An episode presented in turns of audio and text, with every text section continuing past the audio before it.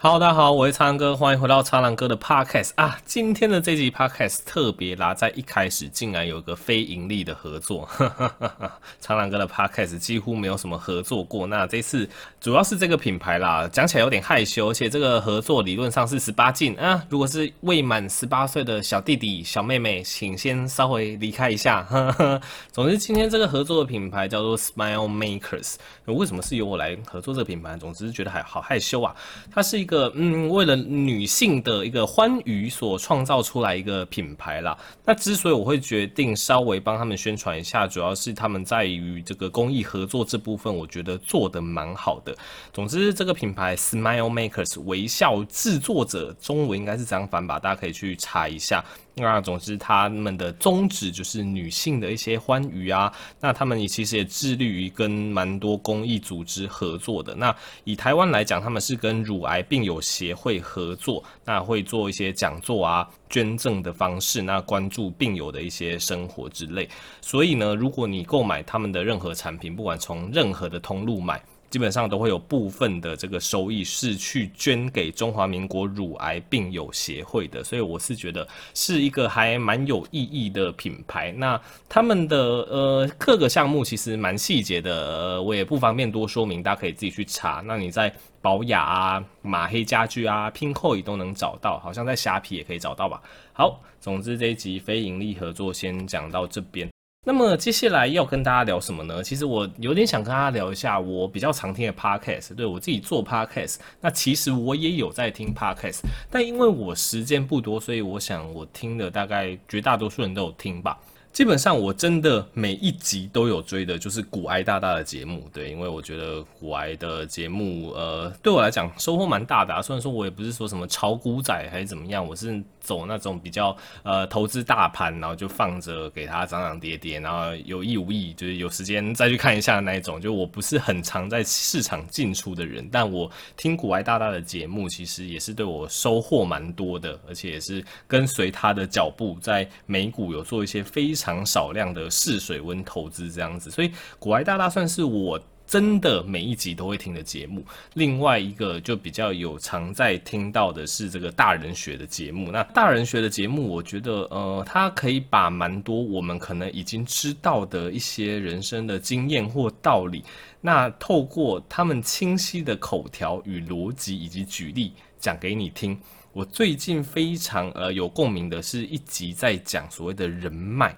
对，就是很多人觉得说他想要创建人脉，想要更认识更多的人，以后如果有做什么东西，就可以跟那些人脉合作怎么样？所以有些人为了这个人脉啊，他可能会到处参加聚会啊，参加聚餐啊，去参加那些不认识的人组成的一些什么兴趣团体之类的。但在那一集里面呢，他就提到的一个非常重要的概念，他觉得人脉并不是这样子主动去求来的，人脉反而是你要把自身的一个功力。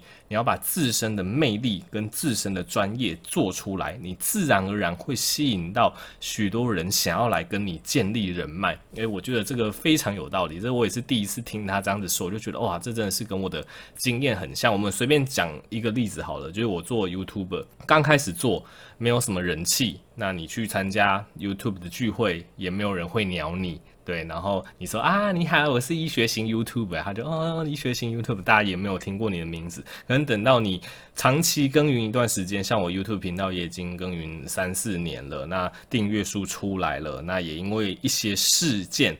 呃，这个知名度有比较打开，那这时候你根本就不用主动去参加那些 YouTube 聚会，自然有人联络你说，哎，想要跟你合作啊，还怎么样？我们这边有一个合作案，哎，你这个医学的角度好像可以切入。对，所以以我自己的感觉，我觉得他讲的真的是非常有道理。所以我就觉得人脉这种东西，吼，的确有时候，呃，与其你主动去追求，你不不如就是把时间花在你自己的这个精进、专业的精进上面，然后去培养你的魅力，去培养你的专。长，那你在某个领域发光发热之后，自然会吸引到很多人来跟你建立人脉，就是有种转守为攻、转攻为守，应该是转守为攻的概念啊。诶，不是转攻为守的概念。对，我觉得这样子好像的确是一个比较理性的做法。那其实应该说，我收听的 podcast 节目蛮多，但都是蛮零星的。但真的比较有在规律听的，就是古癌跟大人学。那之后也会不定期的跟大家分享，哎，我觉得还不错的 podcast 节目吼。好的，那么接下来聊回到这个新冠疫情相关的问题。那总之，我的 YouTube 最近的蛮多节目，或是我 FB 蛮多贴文都在讲，都在澄清媒体讲的一些假消息，或是破除疫苗的一些谣言啊。总之，最近谣言越来越多。那目前我掌握到的最新的风向，就是这个台湾媒体基本上现在把 AZ 疫苗全部都黑过一轮了啦。对，然后这个目前莫德纳准备要开打了嘛？你准备看看这个莫德纳也准备要被黑了。对，我之前不是做那一部影片，再跟大家讲说，其实打完 AZ 疫苗很多的猝死案例都跟 AZ 没有什么直接因果关系嘛？哇，那一部下面真的是血流成河啊！这很多留言我都不忍看了，真的是站的血流成河，就是八九千个留言吧，可能就是四五千个都在酸的这样子。总之可以看得出来，有些人在背后就是操作这个舆论，这个是很明显的。那么。基本上莫德纳准备要开打了，大家准备来看这一群人怎么去操作莫德纳这个议题，一定从他的心肌炎那之后开始打莫德纳，一定也会有些人就是接受莫德纳的注射之后，他可能因为其他原因死亡，他们也会把这两件事连在一起，又开始炒说打完莫德纳之后死亡。对，那。我其实有在思考说，为什么媒体会去想要操纵这个东西呢？对，这比较适合在 Podcast 讲，因为 Podcast 这听的人通常就是比较呃，比较比较算我的死忠的一些听众啊，所以我比较敢在这边讲，而且 Podcast 也不能留言，没有人可以赞我，呵呵。总之。不管是偏绿色的那一边，或是偏蓝红的这边，大家都想要去占这个 AZ，都想要占莫德纳。为什么？因为都想要推广自家的疫苗啊，可能想要推广就是他们自家的高端嘛，就国产疫苗总是要有一个对照。那说不定啦，这是我的猜测。以以下真的都是我的猜测，不一定他们真的是这么想，有可能他们只是为了流量。但如果他们把 AZ 站一站，把莫德纳站一站，站到大家都不想打。那最后只能打什么？单只能打国产嘛？Maybe 就对他们呃这个 boost 国产推广国产有益处啊。那对红那边的媒体呢？那个他们把 AZ 站一站，把莫德纳站一站，站到大家都不打疫苗，这样台湾疫情就会爆发嘛？他们就会开心嘛？那你。战完这些疫苗，又可以说哦，科兴好棒棒，国药好棒棒啊，赶快购入科兴，赶快购入国药啊！所以我，我这是我自己内心深处觉得有可能产生的一个阴谋，但这个真是我的猜测啦。反正人无聊就会想一些阴谋论嘛，所以我就觉得，不管是蓝莓、红莓、绿莓，全部都爱打。A Z 全部都在我攻击啊，不是打，全部都在攻击 A Z，全部都在攻击莫德纳。其实大家的呃感觉目标很一致，可是内心深处的想法应该不太一样的。有些人是要捧国产，有些人是要捧科兴跟国药。大家可以稍微看看我这个想法有没有道理，对，这没有任何的证据吼。那以我们医学出身的，还是要跟你讲说，四大疫苗目前还是比较被世界广为接受，所以目前 A Z 跟莫德纳能快打就去打，不要再。再去相信这媒体在讲什么，打完 AZ 一大堆人死亡，打完莫德纳一堆人心肌炎死亡，那些都不要去听，因果关系根本就没有确立，大部分都是媒体的炒作。那关于疫苗混打呢？最近也蛮多人问我疫苗混打的这个议题。那大部分啦，大部分的疫苗混打都是第一季打 AZ，那第二季打 mRNA 疫苗，可能 AZ 混 BNT，AZ 混莫德纳这样子。那 A Z 混 B N T 目前的研究比较多，A Z 混莫德纳这个研究还在进行中哈。那至少以目前看到的成果，疫苗混打似乎对这个抗体效价的提升还蛮有帮助的。对，就是你可以把它理解成这个疫苗混打 A Z 混 B N T 或 A Z 混莫德纳，或许对你整个对病毒的保护力会有不错的一个平均值，就是两个打起来，或许整体的保护力还不错。但你要注意一点吼，就是 A Z 这种腺病毒疫苗啊。它第一剂的副作用是比较大的，那像 BNT 或是莫德纳这种 mRNA 疫苗，它的副作用是第二剂比较大，所以你混打会发生什么事情？你第一剂打 AZ，第二剂打莫德纳，你会把两个副作用同时都吃到，对，都会同时吃到，就比较容易就是发烧、肌肉酸痛、头痛、全身倦怠这些副作用。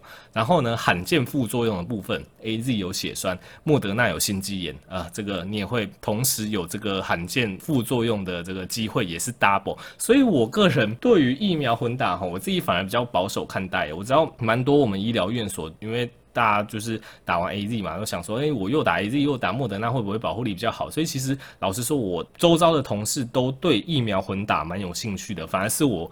自己比较兴致缺缺，因为我会想到说，我现在打完第一剂 AZ，我都已经烧一天多，然后把第一剂的副作用吃下来了。我现在打第二剂 AZ，我副作用不会那么大，我开心嘛。我现在好死不死，我第二剂去打个莫德纳，然后两倍副作用，然后自己折磨自己，所以我自己是觉得 比较保守看待啊。不过这个就是跟大家做一个就是保护力跟那个副作用上面的分享。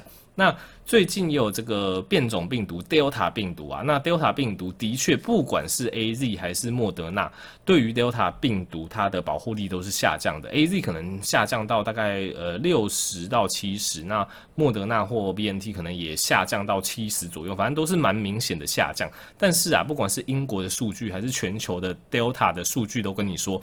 这一类的疫苗，即使对于 Delta 变种病毒的整体保护力下降，但它的重症保护力还是非常非常的高。对，你有兴趣的话，你可以去翻一下英国的最近 Delta 这一波，它的染疫人数就是有点像是这个指数型上升嘛，很快又爆出来，但是它的住院人数没有什么增加。对，因为大部分人都是一般感冒。对，因为英国很多打 AZ，也有很多人打 mRNA 疫苗，不管是哪一种。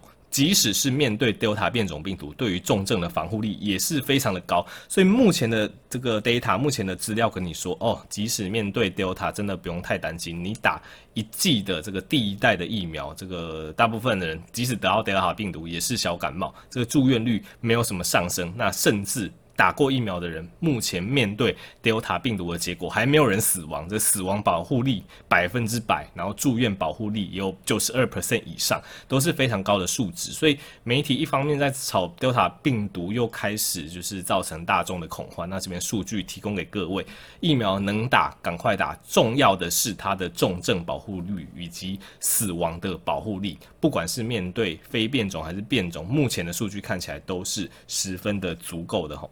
那目前这个三级警戒已经确认延长到七月十四。老实说，我对这件事情毫不意外啦。我个人本来呃在六月中旬那个时候，我预测可能会大概到七月底左右吧。所以他现在已经延到七月十四了，我们就再看看七月十四附近会不会又再延到七月底。其实我在方格子文章有跟大家说的蛮清楚，呃，只要你的疫苗覆盖率不够。对，人民开始乱跑乱窜。老实说，现在还是三级嘛，但你会发现捷运、公车、户外车流量已经很明显的，就是跟一开始三级的时候已经差非常非常多，可能增加了三倍有。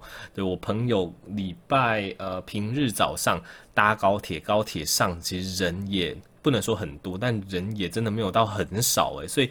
大家这个时间一拉长，一定会放松警戒。放松警戒开始群聚的结果，只要疫苗覆盖率可能没有到至少啦，至少三四十趴以上，这个绝对会扩散出去，然后又会造成病例数开始起起伏伏。所以你看，诶，前几天不是降到了双位数吗？降到了七十几啊，诶，感觉还不错啊。结果马上又上去到一百一、一百三。这个在疫苗的覆盖率还没有整个往上拉之前，这样的事情只是会。起起伏伏，起起伏伏，然后你会永远没办法把疫情控制下来，所以这才是为什么我非常讨厌媒体一直在造谣，就是打完不管是哪一支疫苗之后的的一个死亡事件，或者是一个跟他根本没有关系的副作用，明明后来都证实没有关系，但媒体当下就是会那样子报，那样子冲点击率，那样子那样子去影响人民的信心，那总之就会造成整体的施打率下降，然后整体的施打率下降，解封就会更久，这个施打率上。上不来，这病例永远都卡在那边下不来吼。